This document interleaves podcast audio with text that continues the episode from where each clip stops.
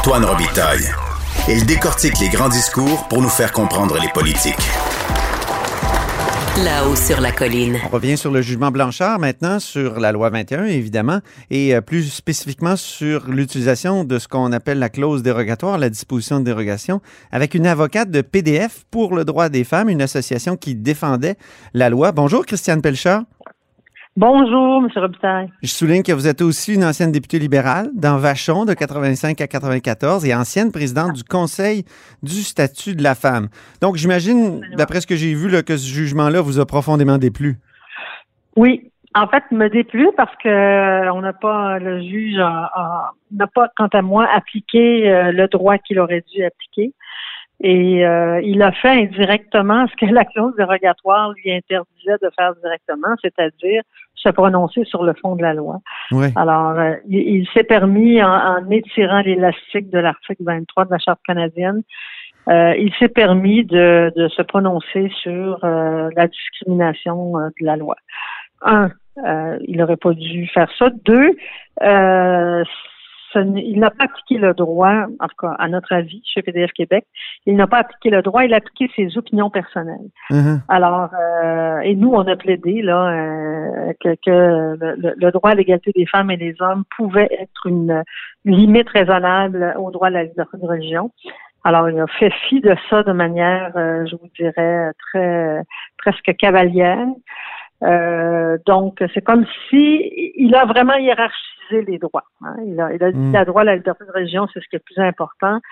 Et même, il a qualifié euh, l'atteinte au droit à la liberté de religion pour, pour en tout cas les femmes notamment parce qu'il était très euh, il est très axé sur les femmes musulmanes. Il a dit que ça, ça, ça portait atteinte à leur âme.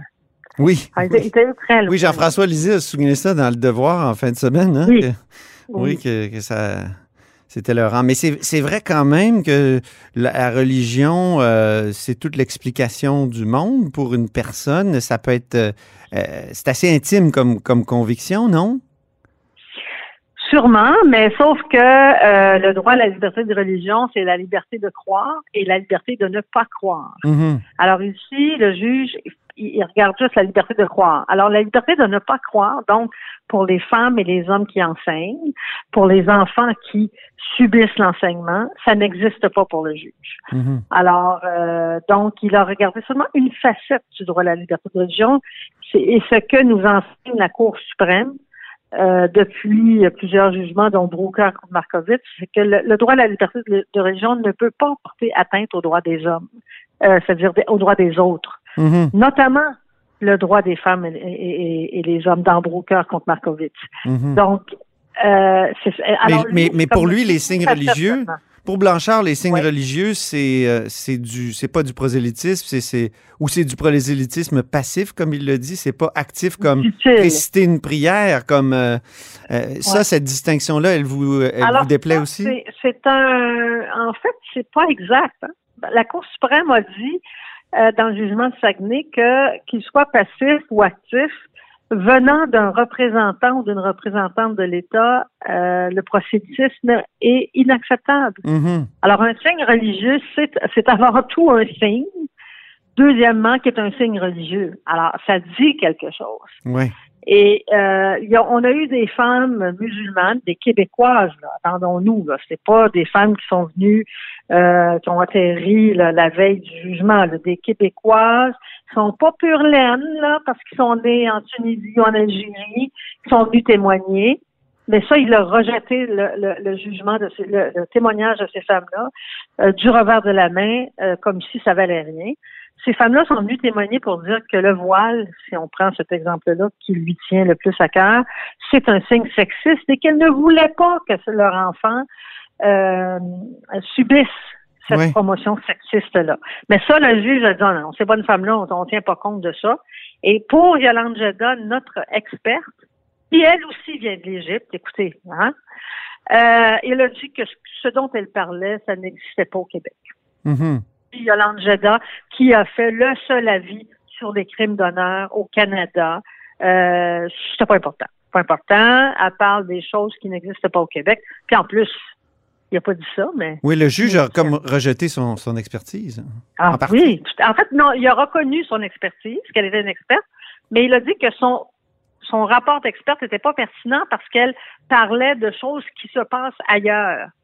Alors que ce que Yolande Jeda a expliqué, c'est que le, le voile ou quelques signes religieux qui est lié à la religion musulmane est euh, orchestré en signe militantiste pour les musulmans euh, militants, les intégristes. C'est ça qu'elle a dit.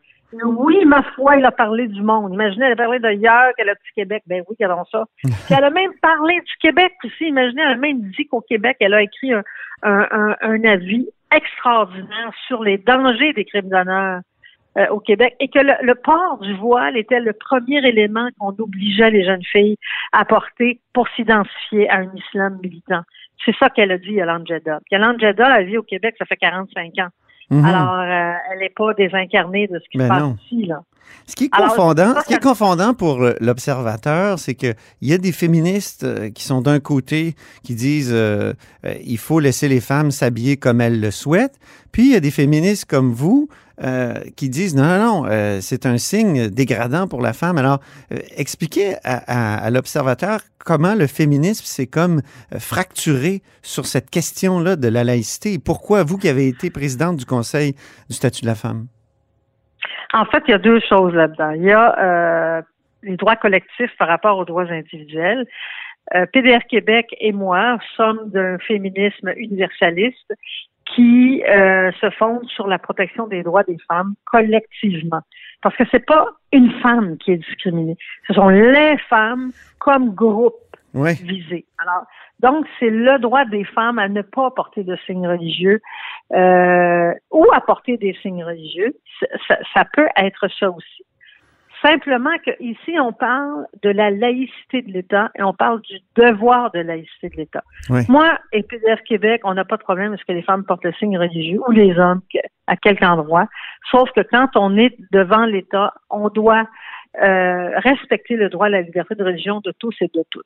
Mhm. Les enfants qui sont dans les classes ont le droit à avoir un endroit exempt de prosélytisme, un endroit où eux-mêmes ils doivent pas dévoiler leur euh, leur propre euh, culture religieuse.